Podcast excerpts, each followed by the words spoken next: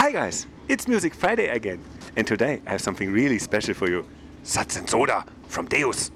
Antwerp's band, best song when you're on the way to Straubing on a Friday to watch the DG. And to all my haters and Flemish teachers, shut up Mike from Antwerp. So, was habe ich hier gerade gemacht? Äh, den Leuten bewiesen, dass du einen ganz schweren Dachschaden hast. Nein, ich Äh, habe einfach nur Markus Bubble auf Instagram. Music Friday. Es ist Freitag, es ist Freitag. Wir sind in einer Bahn. Wo fahren wir hin? Äh, das weiß man nie genau bei der Deutschen Bahn, also um es mal so zu nicht. erzählen. Eigentlich sollten wir schon vor anderthalb Stunden in einer Bahn sitzen und jetzt sitzen wir in irgendeiner anderen und hoffen irgendwie am Ende in Straubing anzukommen. Eigentlich um- wollten wir noch Sightseeing im Frankfurter Bahnhofsviertel machen. Ja, das fällt dann leider aus. Äh, auch Einkäufe dort. Und ähm, deshalb, ähm, ja, wir sind jetzt auf dem Weg nach Straubing und natürlich spontan hin, weil die News der Düsseldorfer AG haben uns einfach dazu verleitet. Spontan. Gesagt, Spo- spontan. das müssen wir sehen. Spontan wir müssen es mit den Zugbindung vor eigen- sechs Wochen gebucht. müssen es mit eigenen Augen sehen, was dort hinter der Spielerbank heute Abend stattfindet. Was macht das mit dir? Du wurdest ja bedroht. Ich habe ja zurück Ja, bedroht wurde ich nicht. Doch, bedroht wurde ich bitte. nicht. Nee, ich wurde. Ja, ich, was wurde ich denn eigentlich? Beleidigt, beschimpft, Also an dem niedergemacht? das empfand ich als Bedrohung. Ja, aber nicht jetzt körperlich, sondern, sondern der Satz war, wir gehen in die eine Richtung und wenn ihr in die andere Richtung geht, haben wir ein Problem. Sagen wir mal so, Das die der Satz. Pressefreiheit wurde an dem Abend verteidigt. Absolut. Oder musste verteidigt ja, musste verteidigt werden, das stimmt. Äh, nee, wir fahren tatsächlich auswärts Straubing. Das haben wir uns länger vorgenommen mit der DEG, weil einigen von euch Vögeln fehlt noch Straubing. Mir nicht. Letzte Halle der deutschen Eishockey-Liga, Leber die ich noch nicht gesehen habe, ja. Bei einer Leber fehlt die Halle der Straubing Tigers auch nicht. Die erinnert sich da nicht gut zurück. Sehr geile Kneipe da oben im Baggerland. Ähm, und da fahren wir gerade hin und machen dann noch so ein bisschen mehr. Äh, und du berichtest da wieder. Das heißt, jetzt der Fred, der gerade Bier holt für mich und sich, bringt dir nichts mit, maximal einen Kaffee. Nein, ich bin natürlich außen vor, absolut. Aber es ist was passiert. Ihr geht den einen Weg, ich gehe den anderen Weg. Genau, sozusagen. genau Mike. Es ist halt was passiert, was an den Gründungs Gründungsmythos der Düsseldorfer EG rangeht. Äh, Mike Pellegrims ist zurück bei der Düsseldorfer EG.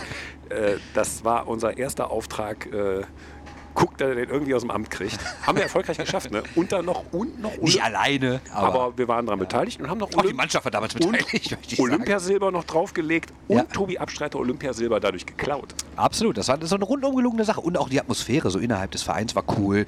Äh, Waren nur alle nett zu uns. ich fand auch so, so, äh, die Fans haben ihn geliebt. War gut, Mhm. war eine gute Veranstaltung. Jetzt stehen wir hier im Bordbistro, wir hoffen, wir gehen den Leuten hier auf den Sack. Ähm, aber wir müssen das durchziehen. Ihr habt einen Podcast gewollt, ihr bekommt ihn. Wir reden ein bisschen über die Szene bei der DEG. Schlechter Saisonstart, aber jetzt würde ich sagen, legen wir erstmal los. Go. Shorthanded News. Der Eishockey-Podcast. Hallo, Shorthand News, Ausgabe Nummer, habe ich vergessen. Oh, ich habe auch gar nicht geguckt. Ist doch scheißegal. Also wir machen hier nur ja. noch sporadisch. Äh, Die Leute sind irgendwie traurig, dass wir das äh, nicht mehr machen. Der Schaffler guckt sehr, sehr kritisch auf unsere. Mikrofone. Wahrscheinlich denkt er, wir machen einen Anti-Bahn-Podcast. Ne? Nee, das nicht, das nicht. Aber ähm, ich äh, habe auch die äh, Windschutzschoner von meinem Arbeitgeber abgenommen. Nicht, dass das irgendwie, äh, dass ich noch irgendwie bei dem Intendanten heute vortanzen muss. Mm. Nein, wir wollen über die Düsseldorfer EG reden. Äh, das läuft nicht so gut. Ne? Ja, ich meine, absteigen äh, würden sie Stand jetzt nicht. Und das ist, glaube ich, schon die einzig positive Nachricht, muss man sagen. Ja, aber wenn in Iserlohn der Arbeitgeberpräsident äh, durchzieht. Sag mal, Fred, hast du das aus dem Glas bestellt? On tap? Auf jeden Fall. Aber ich denke, Nachricht ist, das Helle ist aus. Hi, ist wa- was- Pilz. Warum fragst du mich denn? Nicht. Ja, keine Alternative. Hätte ich ein Wasser genommen. Jetzt zu spät. Aber gezapft. Und ich habe gedacht, der zieht da Helles vom. Oh Mann, ey. Ich möchte das kurz für die Nachwelt festhalten, dass hier zwei Leute der Short in den News Bitburger trinken. Ich bin keiner davon. Ja, aber einer, einer, einer in einem Art, in einer Akt der Misshandlung. Ist, daf- dafür, kann man, dafür kann man dahin gehen, wo du arbeitest.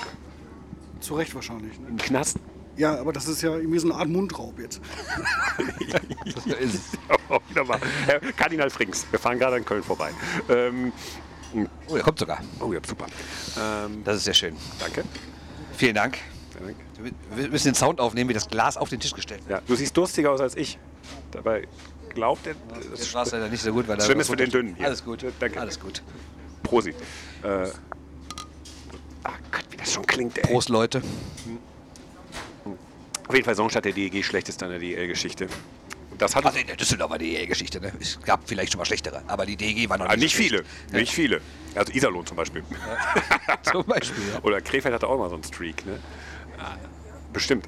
Aber Ja, ich weiß auch nicht, äh, war das nicht damals auch irgendwas mit Rating? War die nicht immer ganz, Ja, ganz, ganz sowas. düster und so? Nein, aber für die DEG ist es Ja. tatsächlich ein düsterer Saisonstart. Genau. Ähm, da äh, du, Bernd, ja mit allen Verantwortlichen befreundet sind, so wie die das untereinander auch bist, sind. bist. Ja? Ich bin immer noch im Bist, Singular unterwegs. also ne, bist, du, bist ja, du bist ja mit allen, die da was zu sagen haben, befreundet. Die Absolut. sind auch alle miteinander befreundet, deshalb haben die Das auch alle macht die die Ämter. DEG ja aus, Das, ne? das ist die Idee von der Sache, von der ja, Presse man muss, bis zur man muss Trainerbank. Freund von Nicky Mond sein, um über die DEG schreiben zu alle im die Oberkassel gewesen, Ja. in der Bar, haben sich die DEG parat gelegt über Jahre.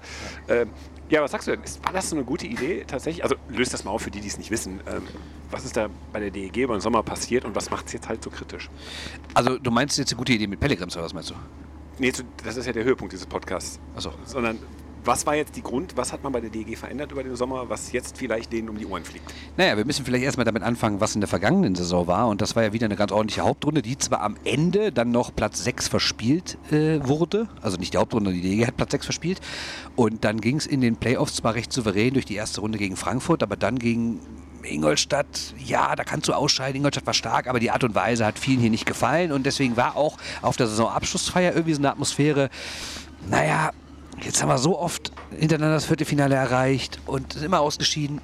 Vielleicht sollten wir mal wieder ein Halbfinale erreichen. Und das hat Geschäftsführer Harald Wirz damals gesagt auf der Saisonabschlussfeier. Und es gab großen Applaus. Und äh, ja, ähm, dann ist ihnen aber, glaube ich, über den Sommer aufgefallen, Moment mal, äh, war vielleicht ein bisschen mutig, das Wort Halbfinale zu benutzen. Das ist dann so ein bisschen eingefangen worden wieder, auch natürlich durch die Abgänge.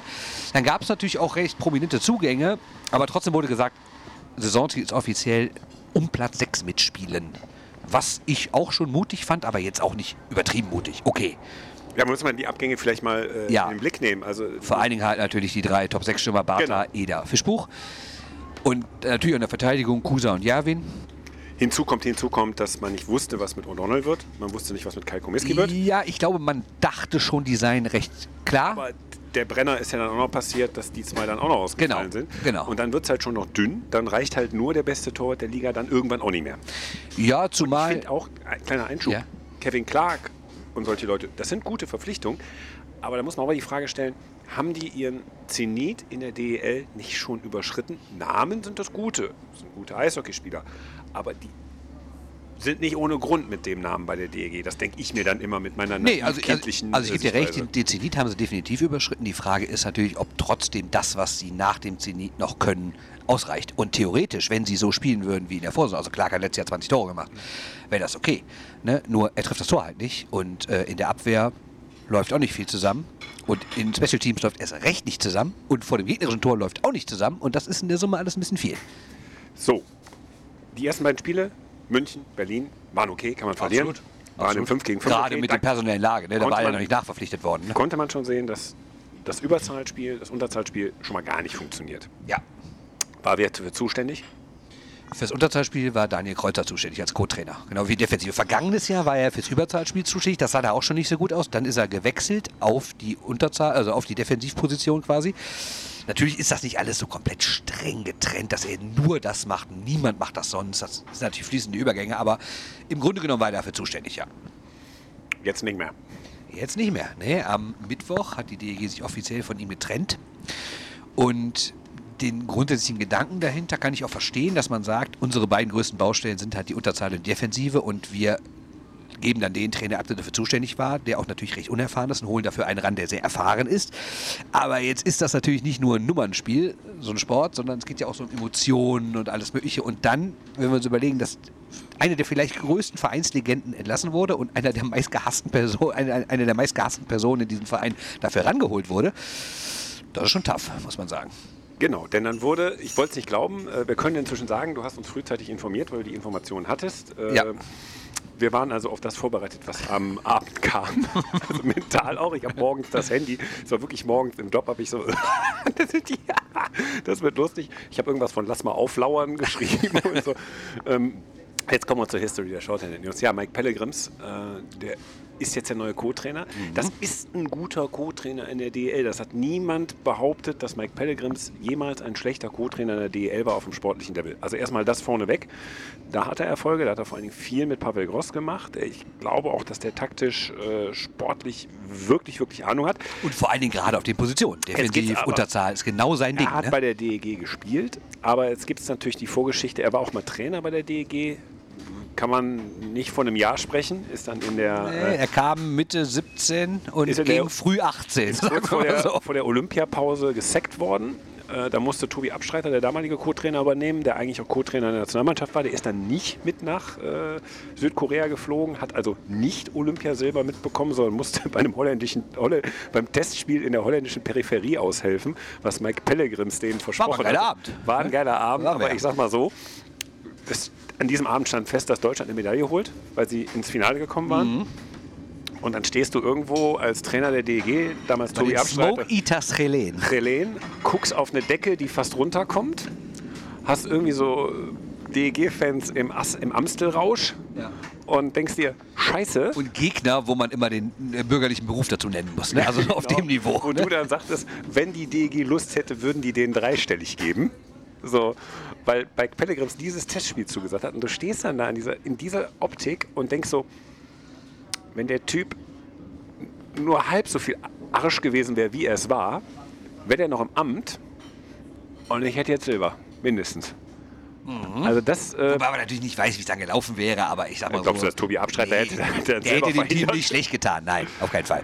Also, nein, also äh, im, im Cash, das, das ist die traurige Geschichte am Ende. Also da, ich glaube, Mike Pellegrims, wenn er sich bei irgendwem entschuldigen muss, bei uns ist das nicht mehr notwendig, weil wir werden es eh nicht akzeptieren. Man bittet ja um Entschuldigung. Und ich sage, hau ab, das wird auch in Straubing passieren. Wenn da was kommt, kommt da lang. Ich habe eh getankt. Du jetzt nicht, aber ich schon. Ähm, aber das ist die traurige Geschichte dass Tobi Abstreiter im Grunde genommen guter, guter DEB-Trainer, dass der um sein Olympiasilber da, ich will nicht sagen betrogen wurde, sondern dass er für die DEG in die Bresche gesprungen ist. Also da ist eine große Dankbarkeit, glaube ich, angebracht. Ja, ich muss natürlich sagen, er war auch damals schon Co-Trainer bei der DG. Also es war sein Arbeitgeber. Ne? Und Ja, ja, der sagt, du wirst trotzdem. befördert, du machst hier nicht mehr, dann ist das halt ja so. Aber es ist trotzdem sehr bitter gelaufen. Und man hat es ja auch ihm damals angemerkt. Ich weiß noch, bei dieser, die haben ja dann trotzdem die Playoffs verpasst. Und bei dieser letzten Pressekonferenz, weiß ich, hat er sehr tief durchgeatmet und schon so schon deutlich auch gesagt, das waren ganz, ganz harte Wochen für mich, ne? muss man sagen. Ich glaube, schreib mal ein Buch über den. Der traurige Mann. Nicht alle waren glücklich über Olympiasilber. Eine Biografie von Tobi Abstreiter. Ja. Ich kann mich gut vermarkten. Kaufen bestimmt wieder 200 DEG-Fans. Ich denke auch, weil Bücher über die Düsseldorfer EG, die sind. Hui. Ah, 150, komm. Nicht, Jetzt, gibt es ja auf Massenschlägereien vor den Düsseldorfer Buchhandlung um die letzte Ausgabe, ne? Echt? Das ist schon häufiger passiert, ja. Ja, liegen wahrscheinlich immer noch 1000 von den 2000 rum. Ähm, auf jeden Fall Mike Pellegrims, ja, es fing unglücklich an. Wir hatten einen Kennenlernabend, das könnt ihr in alten Folgen nachhören.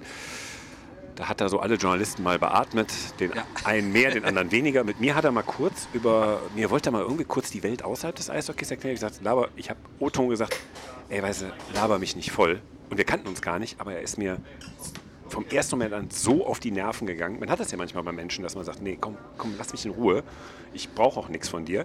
Dann hattest du mit ihm in der Ecke gesessen in einem Restaurant in Oberkassel und äh, ihr habt eigentlich so ausgesehen, als würdet ihr euch angeregt über Eishockey unterhalten.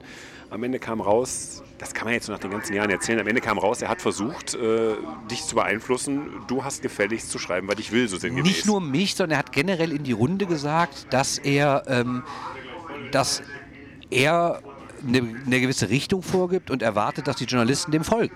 Und wir haben uns angeguckt und dachten, das ist jetzt ein Scherz, oder? Und er hat das dann ernsthaft gesagt und dann hat er es auch begründet und er, er hat O-Ton. Wirklich, der O-Ton war, ihr habt alle keine Ahnung von Eishockey. Und da habe ich mir so gedacht, so, ja natürlich habe ich, hab ich nicht so viel Ahnung wie du, Kollege, wie soll das auch sein? Aber, Aber ich habe jedes Caps-Spiel der letzten sechs Jahre geguckt. aber ich habe ja schon mal, aber ich habe ja schon mal gesehen, wie, wie, wie, wie in die Ecke getreten wird oder so. Ne? Das habe ich ja schon mal gesehen. Ne? Nee, also ernsthaft jetzt. Ich fand es einfach, ich fand's einfach völlig absurd, wie man sich da hinsetzen kann und von Anfang an anf äh, irgendwie damit beginnt, den Leuten irgendwie ein schlechtes Gefühl zu geben. Nehmen wir mal an, wir hätten drei, vier Artikel jeder geschrieben. Damals haben wir noch mehr Zeitungen über die DEG berichtet und generell über Eishockey. Und wir hätten irgendwie wirklich was geschrieben, was ihm nicht gefallen hätte. Dann finde ich sogar legitim, dass er sagt, können wir mal bitte über den Artikel reden. Ich bin du, ich bin ernsthaft, Ne? ich bin großer Fan Ich davon. bin ja auch überhaupt nicht kritikresistent. Ich Natürlich schätze ich auch mal Sachen auch, auch, auch mal Sachen falsch ein. Und natürlich kann man auch mal darüber reden, was hast du da geschrieben, das sehe ich anders, überhaupt kein Problem. Aber bevor ich auch nur einen einzigen Artikel geschrieben habe, direkt mal eine Ansage machen, Ich- geht halt gar nicht. Ganz wichtig, weil das, das, das nicht falsch verstehen, weil das war auch damals in dem Problem, was wir mit Mike Pelgrims hatten, dass uns das immer so vorgeworfen ist, worden ist. Ich ermutige jeden, über den ich schreibe, in der Politik oder äh, im Eishockey, äh, ermutige ich immer, wenn du ein Problem hast, bevor du hintenrum irgendeine Verschwörungstheorie, äh, warum schreibt er das oder äh, dich schlecht behandelt fühlst und dadurch eine schlechte Stimmung entsteht, entsteht. greif zum Hörer, Absolut. ruf mich an und sag, nicht du bist scheiße, darauf lege ich schon sehr großen Wert, dass man dann nicht sagt, Ja, es gibt ein die Arbeit, Arsch, klar. sondern dass man sagt, hör mal, das finde ich nicht okay, was du geschrieben hast, erzähl mir deine Beweggründe. Und dann sage ich, das sind meine Beweggründe. Und dann kriegen wir vielleicht oft ein ganzes Bild zusammen, was in der Folgeberichterstattung das Bild verändert. Da sage ich immer ermutig, selbst meinen größten Feinden, wo ich sage, ich komme persönlich mit denen null klar, also gibt ja auch, ne? So Klar, Sachen, natürlich. Sage ich, ruf mich an, sag mir, was dir nicht gefallen hat und wir sprechen drüber, weil nur wenn wir sprechen, fangen wir nicht an, hier in irgendeinen Stellungskrieg äh, im, im übertragenen Sinne zu gehen, wo man sich dann irgendwann über Jahre nicht miteinander redet. Und äh, das, das, das, Mike Pellegrims ist wirklich die einzige Person gewesen in meinem journalistischen Leben, wo ich gesagt habe, ist mir scheißegal, was der denkt. Weil es einfach von vornherein diese Nummer hatte, wir haben alle zu funktionieren. Es gab am Anfang noch eine Geschichte. Ja, nicht funktionieren, sondern wir haben das zu machen, was er will. Es gab noch eine Geschichte, dass dann zum Beispiel die Veröffentlichung der, der äh, Aufstellung In einem Testspiel. Spiel dazu führte, dass äh, Mitarbeiter der DEG bedroht wurden, man würde für den Gegner arbeiten, weil man das getan hat, was Standard ist, eine Stunde vom Spielbeginn, die Reihen Nein, nein, nein, nein, das war nachher. Das war, das war ein Spielbericht auf der Homepage. Noch schlimmer. Nach dem Spiel, wo einfach standen, so, dass es und die neue Saison hat, begonnen, erstes Testspiel. Das war übrigens unsere Ausstellung. Und das ist an die Decke gegangen. So, und, da, und das sind so, wenn- wenn, wenn man so eine Vorstellung hat, dann denke ich mir, naja, du bist Trainer, du, du, hast eine, du hast die Verantwortung in der Menschenführung, in einer Kabine, du hast junge Spieler, die auch unsicher sind, was so den Kontakt irgendwo in gruppendynamischen Prozessen angeht. So ein Typ, wenn der schon mit Journalisten so umgeht, will ich nicht in der Kabine sein. Das, das wurde ja dann noch obvious, dass das null lief. Ja, und was natürlich dann noch hinzukam, es war halt nicht nur dieser eine Abend, wo man vielleicht mal gesagt hätte, okay, vielleicht war er da auch ein bisschen nervös, saß so zum ersten Mal in einer großen Runde als Cheftrainer in der DEL und sowas, hat sich vielleicht vielleicht am falschen Fuß erwischt. Das hätte man ja alles irgendwie noch halbwegs einfangen können, aber es ging dann auch in den nächsten Monaten halt so weiter. Ne? Also wir haben es ja versucht, ne, zu sagen, so komm Junge, Neustart und Ich so. sagte mal eins, ich bin damals zum Training und das war noch nicht äh, Eistraining, das war noch das, das Trockentraining. Das, es, gibt- es gibt ja neben dem Fußballstadion von der Fortuna, da oben im Norden der Stadt, gibt es ja so eine Leichtathletikhalle und dort hat die DEG damals trainiert und dann habe ich halt im Pressesprecher angerufen, sag mal, ist heute Training? Ja, ja, ist die Leichtathletikhalle, ich, äh, soll ich so, ach, fahr ich hin? Ähm, dann kann ich mal mit den neuen Spielern so ein bisschen reden, wie man das halt Ich macht. erinnere Ne? mich an die Nummer. Und dann komme ich da hin, da war aber kein Training. Und ich treffe Pellegrims und sage, ich dachte, er hatte Training. Nee, habe ich abgebrochen. Und er hat mir ernsthaft gesagt, dass er das Training abgebrochen hat, weil er gehört hat, dass ich komme. Mit der Begründung, er möchte nicht, dass ich über das Training berichte und dass ich irgendwie irgendwas erzähle, was da stattfindet, sondern er wollte halt das Training komplett unter Ausschluss der Öffentlichkeit haben und hat dann generell gesagt, äh, niemand darf mehr zum Training kommen, ohne, ohne, ohne mich vorher um Erlaubnis zu bitten. Und da habe ich gesagt, was ist denn mit dir los, Junge? Dann ging es weiter. Er hat dann auch in Pressekonferenzen einfach keine Fragen mehr beantwortet. Aus, aus Prinzip, er hat aus Prinzip nicht über Sonntagsspiele geredet. Wenn wir zum Beispiel gesagt haben, so am Wochenende, nehmen wir mal dieses Wochenende als Beispiel, Freitags geht's nach Straubing, Sonntag auf Mannheim, dann hätte der direkt gesagt, ich sag nichts über Mannheim. Also noch nicht mal irgendwie eine Phrase wie gute Mannschaft oder so. Er hat aus Prinzip nichts gesagt. Er hat nichts zu Taktik gesagt. Er hat nichts zu Verletzten gesagt. Er hat gar nichts was gesagt. Er hat das Geschäft er hat nicht verstanden. Einfach, genau, genau. Er hat einfach, und jetzt kommen wir zum Kern der Sache, er hat überall Feinde gewittert. Innerhalb, außerhalb, alles waren Feinde. Und jeder, der irgendwie über die DEG berichtet hat, mit, bei der DEG gearbeitet hat, bei der DEG gespielt hat, bei anderen Vereinen, was auch immer. Es waren alles Feinde für ihn, die ihm vom Weg abbringen. Und er musste dafür sorgen, dass die alle keine Infos kriegen und nichts mehr erzählen Es dürfen. hat, es hat dann, im, im Folge dessen hat es Appeasement-Versuche gegeben, auch mit mir. Äh, Ich musste dann ein langes Interview mit ihm führen. Da wurde ich dann zu ermutigt, mach doch mal ein längeres Interview mit ihm. Vielleicht kommt er doch ganz gut zusammen mit eurer Belgien-Affinität. Der Mann ist aus Antwerpen. Das Interview hat überhaupt nicht geklappt von der Chemie. Es war jetzt freundlich, ne? Und in dem ist auch dieser großartige, oder war das bei dem Kollegen Wochner, dieser großartige Hasse, er musste, genau, er musste, musste mehrere solcher Image-Interviews geben. Und in einem davon, ich weiß nicht, ob es bei mir war oder beim Jan, sagte er dann so, äh, wurde er gefragt, Mal, hast du denn schon mal hier so Spezialitäten in Düsseldorf, so, ne, Belgier Bier und so probiert? Ja, ja, ich war auch schon mal im Senfladen. Ah, das war natürlich also ich, von allen Leuten, die nach Düsseldorf kommen, ne, ja, der Düsseldorfer Senf ist sensationell genial und Der Weltbeste. so Weltniveau. Äh, inzwischen Kollege. auch von Münchner Konzernen aufgekauft, aber das wollen die hier alle nicht hören. Ähm, aber ich sag mal so, da hat mir dann einer, ein Belgier, der Pommes, ja, Pommes und Bier, mir was von Senf erzählt. Und Waffeln. Auch okay. Ja, und Waffeln, aber da hat er auch nichts von erzählt. Nee, nee. Äh, und, und vor mir so, so, so, so, so eine Pasta frisst ne, und mir dann was von Senf erzählt. Oder dem Jan, ich weiß es gar nicht mehr. Das, deshalb, deshalb diese Senf-Assoziation. Es ist für uns der, der großartige Senfmann. Genau. Richtig. Und deshalb spielt die DG heute auch in So, Gelb. aber jetzt, bevor wir jetzt dazu kommen, was das Problem an dieser Verpflichtung sein kann, und da kommen wir das, deshalb erzählen wir euch das so episch, weil das ist auch so ein Beispiel, ich wittere da ganz viele Probleme jetzt, die, selbst wenn er sich total verändert hat, die da entstehen könnten, äh, die auch in der Struktur, wie die DEG sich im Sommer aufgestellt hat, liegen könnten. Eines darf ich noch sagen, Ehrenrettung. Als der Typ gesackt wurde, hat er uns allen eine SMS geschrieben. Er hat mich sogar angerufen. Er hat mich angerufen und gesagt, ähm, also er ist ja entlassen worden. Individuell übrigens, ne? Genau, und hat mich dann angerufen und gesagt, äh, Bernd, ich bedanke mich für die, für, die, für die sehr gute Zusammenarbeit. Und mir ist so ein bisschen äh, das, das Gesicht auf den Kopf gefallen, ich wusste gar nicht, wie ich sagen sollte. Aber im Endeffekt, ich glaube, das hat äh, der geschätzte Theo Gromberg mal so analysiert und das ist, glaube ich, auch genau die richtige Angehensweise. Ich glaube, dass Mike Pellegrims das so ein bisschen gesehen hat wie so ein Spiel. Auf dem Eis knallhart, alles erlaubt, aber nach dem Spiel gibt man sich die Hand. Und so hat er, glaube ich, auch die Zusammenarbeit mit mir gesehen. Also man hat null gut zusammengearbeitet, man hat sich nicht gemocht, aber als dann vorbei war, gibt man sich die Hand und geht auseinander. Also- das habe ich nicht so gesehen, weil ich habe ehrlich gesagt dann Nö, es war eine Stresssituation.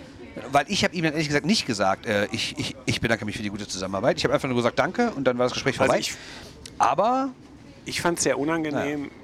das habe ich ihm trotzdem irgendwie im Nachhinein ein bisschen, bisschen Ja, angerechnet. ja, aber ich fand, es, ich, fand es, ich fand es sehr unangenehm, in der Zeit über Eishockey zu berichten, wenn du permanent jemanden hattest, der in meinen Augen die Scheiße viel zu ernst genommen hat. Und das ist sein Job, ne? Das ja, aber da so eine, es ist trotzdem auch noch eine Unterhaltungsbiss. Und daraus so eine Do or Die auch im, äh, im Umgang miteinander gemacht hat. Das hat mich extremst gestört. Hatte ich so auch noch nicht.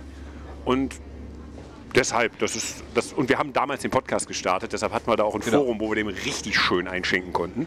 Und dann jeden Montag brannte der Pellegrimsbaum. Ich habe auch ein paar schöne Texte geschrieben. Ich habe gestern noch mal einen nachgelesen äh, aus, aus der Zeit. Äh, Der hat auch an Deutlichkeit nicht viel vermissen lassen, ehrlich gesagt. So, äh, jetzt, man wird sich entschuldigen dafür? Überhaupt nicht, überhaupt nicht. Äh, so, jetzt kommen wir zum Thema. Warum ist diese Verpflichtung ein Problem? Also das sind ja jetzt alte Anekdoten von alten Männern vor sechs Jahren, sieben Jahren. Die Frage, die sich, die sich jetzt stellt, ist das klug in die derzeitige Lage, wo die DEG einen Klüngelvorwurf in der Backe hat, weil der Trainer ist einer der besten Kumpels vom Manager, der Co-Trainer war der Kindergartenfreund vom Sportdirektor, der Bruder vom Sportdirektor ist die rechte Hand vom Geschäftsführer.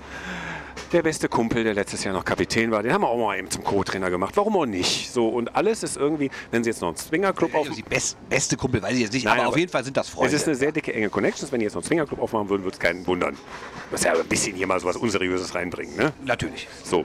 Ähm, und das war ja immer der Vorwurf, ich bin da, glaube ich, strenger als du, dass ich sage, so die Klüngelei, in dem Moment, wo du eine Krise hast, läuft das super, ist das prima, dass du mit sehr, sehr guten Freunden nonverbal agierst und damit auch Erfolge hast, dann greifen die Mechanismen. Wenn du aber ein Problem hast und einen von denen sacken musst, dann machst klack, klack, klack, klack, klack, klack, klack und dann kommt von außen der Druck, ihr seid doch eh noch eine Klüngelbude, ihr, be ihr bereichert euch eh doch nur gegenseitig und so weiter und so fort. Da stand die DEG ja immer unter Verdacht, eine Klüngelbude zu sein und das ist halt so das Ding. Jetzt muss Daniel Kreuzer, ich finde das sportlich richtig, weil genau in seinen Bereichen hakt es ja am meisten, muss er gehen. Hat man gemacht. Und dann holt man den, der im Grunde genommen erst diese ganze, komm, lass halt mal lieber Jungs von hier machen, die bauen nicht so einen Scheiß wie der Pellegrims, der im Grunde genommen der Architekt dieser Idee ist, durch seinen Scheiß, den er gebaut hat. Ja, waren auch andere Trainer dazwischen. Ne? Ja, aber dann kam ja Nicky, da kam ja dann, dazwischen Harold Kreis war ja dann die Episode, also die Ära. Aber da- das Backoffice hat sich ja genau um Nicky Mond aufgebaut, mit seinen Freunden. Thomas Dolak war ja Co-Trainer. Das kam ja alles, auch in der Jugend. Ne? Dolak erst noch eine Jugend war. Ne? Also aber auch da in war der- erst noch Tobi Abstreiter. Auch in der Ne? Jugend, auch in der Jugend, wo dann halt auch jetzt Tino da einsteigt. Also das ist schon so eine Connection, Tino Bos, wo ich dann sage so, ja, da hat sich hinter Harold Kreis das aufgebaut und dann hat das mit Hand schon ein Jahr lang funktioniert und dann haben wir gesagt, jetzt ist Zeit für die Connection. So, und jetzt den zu holen, der im Grunde genommen diesen Weg erst gestartet hat, weil er Scheiße gebaut hat, der sicherlich zu dieser Konstruktion, weiß nicht, ob der so positiv zu der steht.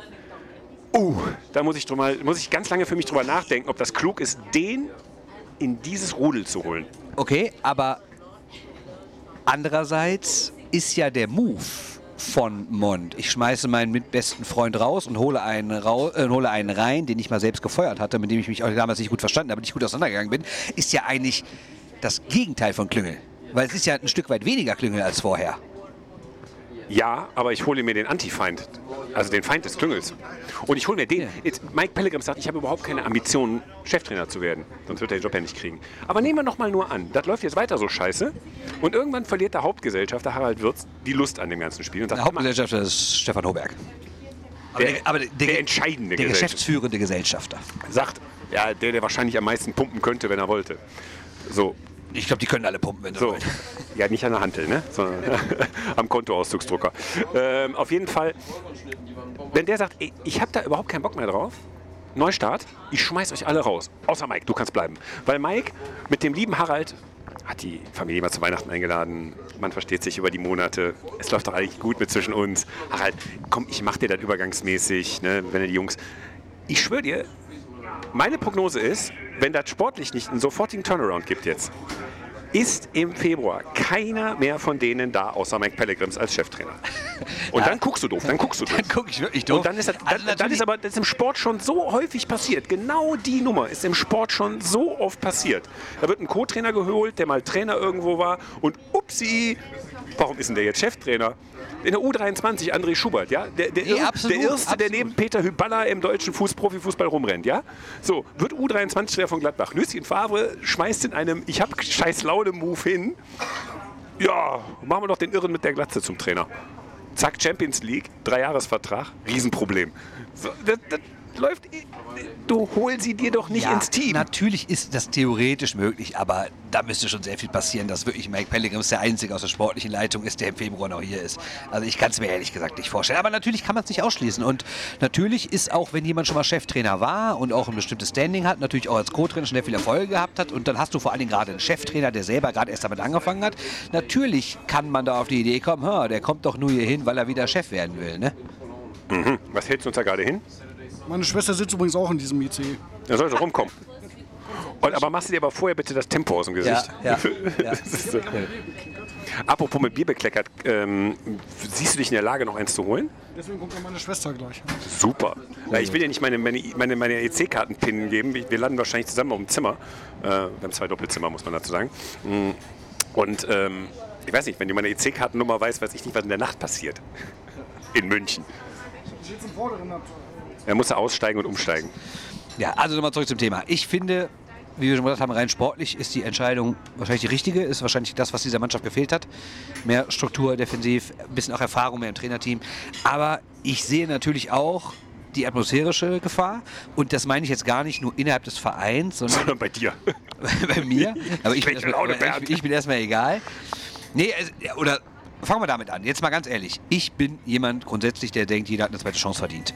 Ich sage aber auch, wenn der auch nur ansatzweise, wirklich auch nur ansatzweise so ist, wie er das war beim ersten Mal, dann ist diese zweite Chance Dann sehr, hat der sehr, sehr schnell vorbei. Weil das war nicht nur ein bisschen, ich bin ein bisschen unhöflich. Oh, das, das, das hau ich in die Insta-Story. Das hau ich in die und mache, Insta-Story. und mache hier irgendwie so ein bisschen auf, auf Kult. Uiuiuiui. Ne? Weil ich meine, es- Schwickerer droht Pellegrims. Nein, ich drohe gar nicht. Ich sage nur, sei freundlich. Das sage ich nur. Jetzt bekam fast Premiere. Wurdest du fast mit Bitburger angespuckt. Das wäre keine Stehst Premiere. drauf, ne? Aber mehr möchte ich jetzt noch nicht sagen. Boah. Was, was, was, keine Premiere mit, mit, mit einem goldenen Bitburger Strahl? Nein. Also doch, doch. Also Ja, egal. ja, ja, wir schweifen ab, wir schweifen ab. Nein, Was aber jeder so ein neues immer macht. was ich also sagen wollte ist, Scheiß Schützenfest. rein sportlich, alles gut. Atmosphärisch, im Verein, weiß ich nicht, weil da war ja auch ein bisschen verbrannte Erde gewesen. Aber was natürlich ein großes Problem ist gerade, ist das Umfeld, die Zuschauer. Jetzt darf man, bei der Düsseldorf EG muss man immer unterscheiden zwischen Facebook-Pöbeleien, Instagram-Pöbeleien und Leuten wirklich, die in der Halle sind. Absolut selbstgeschaffenes Problem im Übrigen. Ja, anderes Thema. Aber wenn man sich die Kommentare anschaut, das ist ja verheerend. Also der Mann wird wirklich nicht nett empfangen. Und ich bin gespannt, ob es so läuft wie immer im Sport. Lass die mal drei Spiele gewinnen, dann ist wieder alles vergessen und alles ist gut. Und im Endeffekt geht es immer nur um Ergebnisse und Tabellenstände. Aber Vielleicht auch Düsseldorf nicht. hat Massimo Morales auch nicht zurückgeholt. ja, das stimmt. Ne? Ja, aber als Co-Trainer hätten wir ihn auch noch mal holen können. Ne? Ich habe zu lachen gekriegt. Absolut. Also, das ist auf jeden Fall. Wirklich, der einzige Verein, der in der vierten Liga als Ex-Bundesligist aufgestiegen ist, ohne Meister zu sein. Das stimmt. Das stimmt. Große Leistung. Ja, weil sie aber auch verschenkt haben, aber egal. Ja, ja, ja. Egal, ja, egal. So. Also, ich wollte nur, wir wollten nur sagen, ähm, schaut auf diese Stadt. Ja, schaut auf Willi, diese Stadt. schaut auf diese, wir machen jetzt hier den Willy Brandt des Eishockeys, schaut auf diese Stadt. Äh, sprich, Düsseldorf ist spannend. Äh, ich finde aber, Also ganz kurz, wie krass ist bitte eigentlich, dass äh, also hat, also da siehst du, ich weiß nicht, ob es an der DEG liegt oder an dem Namen Kreuzer, aber gab es schon mal überregionale Berichterstattung, weil in der deutschen Eishockey-Liga vom Tabellenvorletzten ein Co-Trainer entlassen wurde? Schon eine Leistung. Schon krass, Und ja. ein extra Podcast, dass irgendwelche Leute, die sagen, eigentlich keinen Bock mehr auf Podcast, komm, lass mal. Ja. Und jetzt machen wir eigentlich einen Reisepodcast, wenn wir wieder, wenn wir wieder sechs Dübel im Kopf haben. Hoffe ich doch.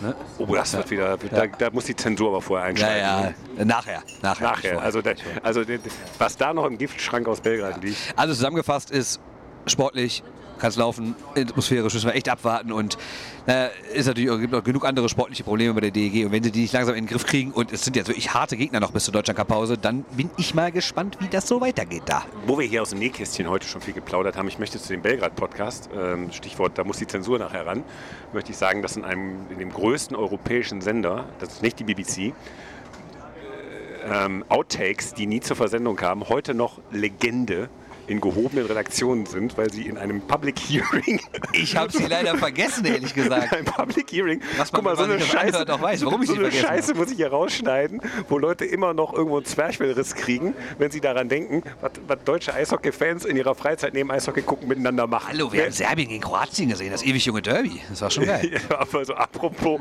es fing an mit apropos, apropos deutscher Nationalismus, äh, apropos serbischer Nationalismus und alles, was danach kam, Musste geschnitten werden, ja. werde ich, werde ich, werde ich mit ins Grab nehmen. So, so, wahrscheinlich. und ich sag mal so, damit könnte man das deutsche Eishockey in Brand setzen. Wahrscheinlich. So. Und das Und Internationale. damit fährst du zu keiner WM Und mehr. den Balkan. Es gab mal, es gab mal bei Gladbach, Borussia Mönchengladbach, gab es mal ein paar verkleidete Schlümpfe, nachdem der Bildreporter auf der Karnevalsfeier von Gladbach von verkleideten Schlümpfen zusammengeschlagen worden ist, ist mal so eine Horde, Horde verkleideter Schlümpfe über die Gladbacher Pressetribüne gelaufen, hat, hat gesungen, Presse, Presse auf die Fresse.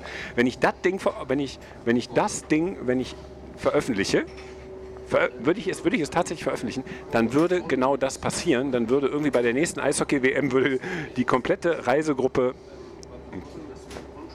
dann würde die komplette, halt doch jetzt hier nicht SMS hin, Fred, wir unterhalten uns konzentriert. Würde die komplette Reisegru Reisegruppe Deutsches Eishockey würde irgendwie auf die Pressetribüne bei der WM laufen und sagen, Schwickerath, wir müssen reden. Wahrscheinlich, So, und wahrscheinlich. du hast das Schlimmste, hast du nicht gesagt, aber das Stichwort Nähkästchen, vielleicht irgendwann mal, wenn du in Rente gehst, veröffentlichen wir das. Vielleicht. Das ist wirklich, Wenn es verjährt ist. ich habe das noch, das ist so schön.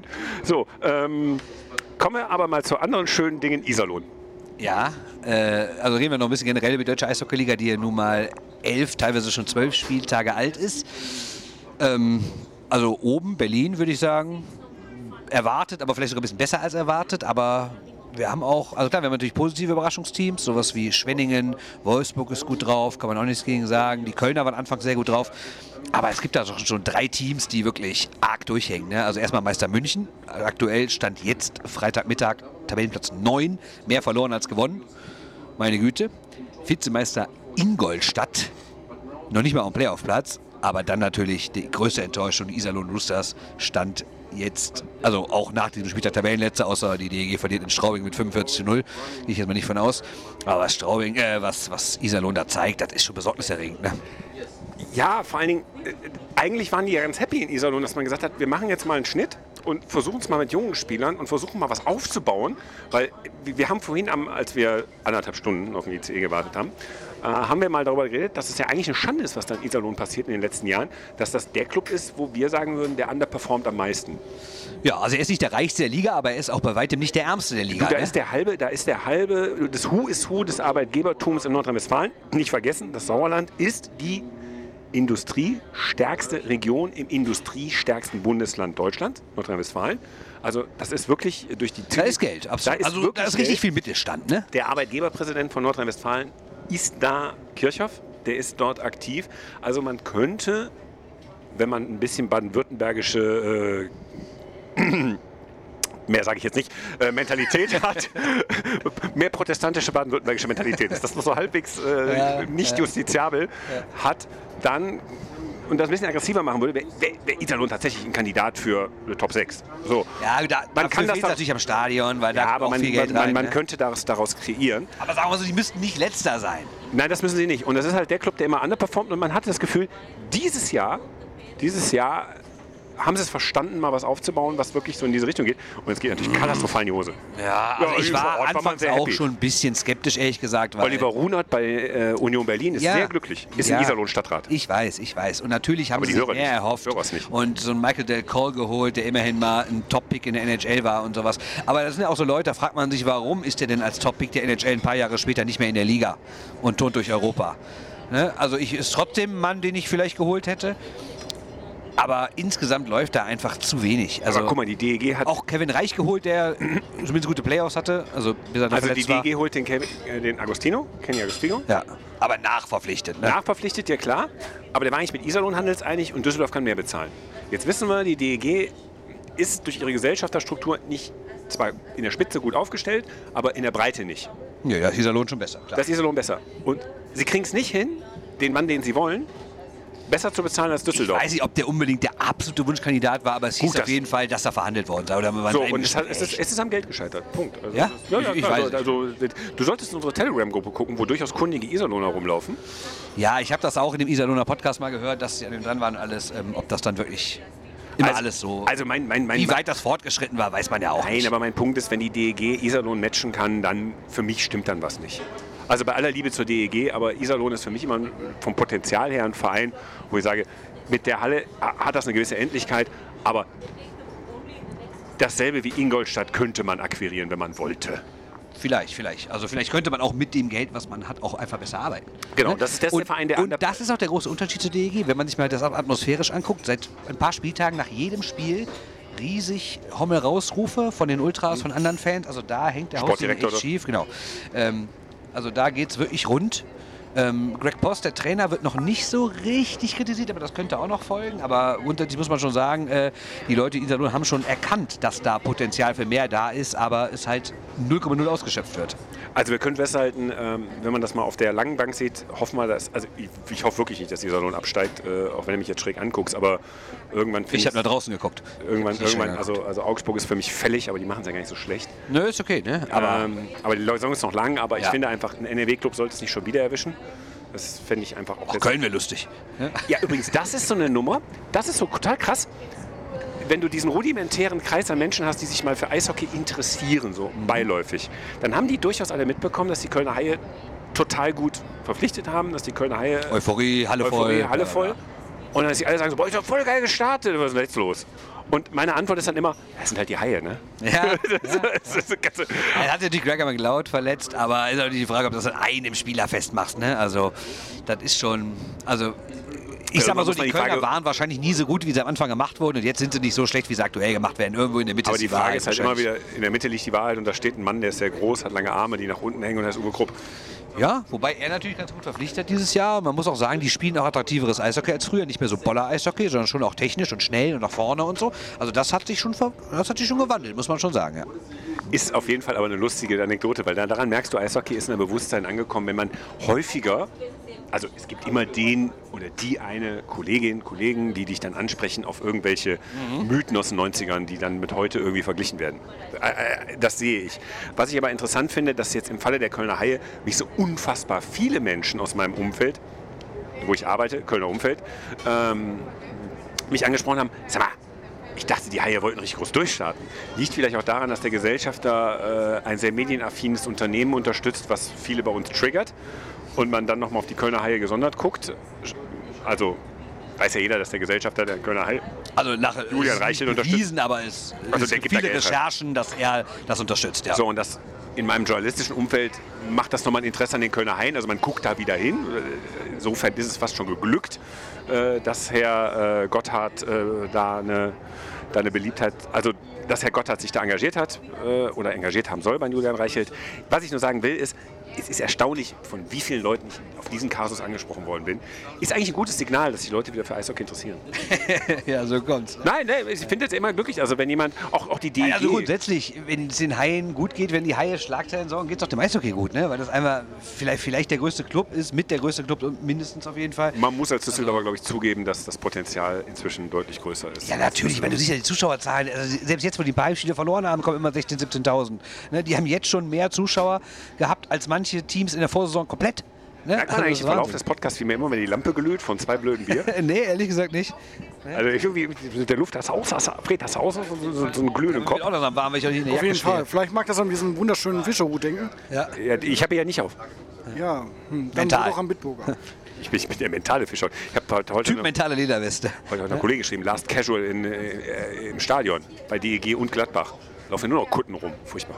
Also hervor. So, ach komm. Alles Kutten. Alles Gute, keine Kutten. Oder wie ging das? Ja. Ja. So, haben wir, haben wir noch? Haben wir, haben wir, nee, alles gut, genau. Äh, haben wir, äh, was ist da? Nee, ich hab's noch schlimmer mit den Schuhen. Fred zeigt auf meine Schuhe. Ich kann es ja auch so machen. Eigentlich habe ich ja Habe ich eine Raute hinten drauf? Eigentlich, als, ich, als ich die Tage darüber nachdachte, dass wir wieder einen Podcast machen, habe ich mir so überlegt, müssen wir auch ein bisschen so NHL erzählen, was generell los ist. Und da habe ich gedacht, na gut, da kann man einfach so einen Gag machen, so, ach, äh, Neuigkeiten aus der NHL, es gibt mal keinen äh, äh, sexuellen Missbrauchsskandal. Naja, gut, ist jetzt auch wieder eingefangen, also Grüße nach Calgary. Hat, irgend, hat irgendjemand was gegen, gegen Queer äh, oder sonst Nee, irgendwas? ja, ja, da- da- das sowieso, Pride-Tape verboten und alles, natürlich absoluter Wahnsinn, was da abgeht, aber naja. Tolle Liga. Äh, egal, sonst, äh, ja, Herr Du, ja, du hängst ja wieder mehr an der Baseballnadel, ne? äh, auch, auch, auch. Hast aber wieder zugenommen. Aber Herr Dreiser schießt einfach 200 Tore die Minute, ist jetzt ewiger Rekordhalter bei Powerplay-Toren der Edmonton Oilers. Besser als Gretzky und alles. Also das ist schon schwer beeindruckend. Ne? Aber wenn man natürlich nur eins von vier Spielen gewinnt, dann gucken wir mal, wo das so hingeht mit den Oilers. Aber Ich glaube, wir werden gerade nicht kontrolliert, weil wir, äh, nein, die haben Angst vor uns. weil wir hier ein Mikro in der Hand haben. Ähm, Die denken, wir machen hier irgendwie so ein, so ein, so ent- entweder so ein, so ein freakigen Trainspotter-Podcast oder so ein ey, pass auf, das ist aber ein guter Zeitpunkt für die folgende Rubrik hier und wir machen eine Pause. Shorthanded News. Das letzte. Das war jetzt eine bittere Nummer, dich irgendwie reinzureiten. Hast du Kleinigkeiten vorbereitet? Nee, habe ich nicht, weil wir so auf großer Tour sind, dass ich dachte, da passen die Kleinigkeiten nicht rein. Nee, also ich ehrlich, die Kleinigkeiten waren ja, Irgendwas von René die Fasel, Russland. Die irgendwie. waren ja immer dafür da, dass wir so, so, so drei Geschichten, drei Anekdoten aus der Eishockeywoche erzählen. Aber wir haben hier irgendwie monatelang nicht aufgenommen. Soll ich jetzt hier drei Sachen? Ja, ich hätte drei Sachen. Fred, deine Top 3 Bier. Top 3 Bier. Heineken, Heineken Und Bitburger. Ja, ich sag mal so, vielleicht um 20 Uhr könnte das heute passieren, aber ich glaube nicht, dass das in Straubing gibt. In Straubing gibt es Pferdewurst, habe ich gehört. Und sonst auf jeden Fall äh, würde ich sagen, ähm, Schacht 8, Brauwerk, IPA, aus dem wunderschönen Mahl bzw. Haltern am See. Kommt jetzt noch irgendwas mit Bergmann? Ja, die haben alle so komische Namen, dem Hauer Samotik und äh, ja, es muss halt jedes Klischee erfüllt werden. Apropos Mottek, da hast du doch bestimmt noch eine Geschichte zu erzählen, oder? Nein, ich habe keine Mod-Geschichte. Warst du da nicht bei beteiligt bei der Nummer mit äh, Andreas Martinsen und dem Mottek? Doch, natürlich kenne ich das Bild und alles. Absolut, klar. Da irgendwelche, irgendwelche Leute haben Andreas Martinsen später mit dem, mit dem Pferd der Frau in die NHL ähm, auf die Pferdekoppel, äh, haben sie ihm mal einen Mottek in die Hand gedrückt, also einen Vorschlaghammer. Ich sagen, die Leute wissen damit nicht, was ein Mod ist, oder? Das lernt es jetzt. Mit dem Vorschlaghammer und haben ein Foto gemacht bei einer Autogrammstunde. Selbe Autogrammstunde, wo sie sich mit einem ähm, tschechischen Spieler, glaube ich, geprügelt haben, weil der ein bisschen zu pro-russisch war. Ja, Jakob Fitzinetz. Ja. ja. So, was? Wie? Putin? Jetzt gibt's. Ne? So, also, ähm, gibt eine Legacy. Ich hoffe, ihr hattet Spaß mit diesem Podcast. Ich aber auch. Also, ihr zwei jetzt. Der Rest ist mir egal. Sowieso, sowieso. So. Vielleicht machen wir die Tage auch noch mal was. Äh, müssen wir mal gucken.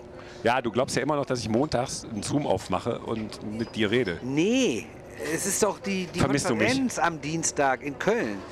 Ach, stimmt. Der, das, Zukunftsfähigkeit Ey, da muss ich von ohne Scheiß mal gucken, wie es mir Montag und körperlich Eishallen und Energie und alles und ich werde Hab ziemlich nicht sicher da angeboten, hab sein ich noch und nicht angeboten. vielleicht machen wir daraus was. Ich muss mal gucken, wie es so zeitlich passt, ob ich da gute Gesprächspartner finde, aber vielleicht machen wir dann mal was Oh, zu, vielleicht biete ich das Montag noch zu an. diesem generell Dienstag ist das. Vielleicht machen wir zu Nee. diesem Thema halt ähm, ja, wie geht denn wie ist denn die Zukunft der Eishalle? Ja. Wird trotzdem irgendwann auf Plastikeis gespielt oder Der wird das Eishockey einfach komplett aufgelöst, weil es halt äh, alles zu energiefressend ist. Naja, wir werden mal Der gucken. Journalist Bernd Spickerath konfrontiert damit, wie redaktionelle Planung läuft. Wenn ich am Dienstag zu einem Termin will, muss ich ihn mindestens montags vorher ankündigen. Ach so, ich dachte, du willst Montag darüber berichten. Nein, ich Nein habe- ich habe intern Mont- montags ankündigst, ich habe das klar. intern Aber Leute wie ich haben das vor drei Wochen schon intern Ich habe das angekündigt, weißt du? intern noch nicht angekündigt, weil Tja. ich nicht weiß, in welcher körperlichen Verfassung ich Montag bin, dass ich am Dienstag schon wieder mit Eishockey-Leuten in Köln rumhängen will. Ja. Stehst du? Ja, verstehe ich, So, es, verstehe es, ich. ist, ich, es gibt noch einige Unwägbarkeiten und die. Äh, Aber jetzt mal Scherz beiseite, also wir wissen ja alle, dass äh, Nicky Mond, Eishallen, ein guter Freund von dir, Eishallen, ja, sowieso, ist- sonst dürfte ich nicht schreiben, dass Eishallen äh, das entscheidende Thema sind dieser Sportart und da soll es halt um die Zukunft der Eishalle gehen. Mal sehen, was da so rauskommt. So, jetzt Fischerhut auf.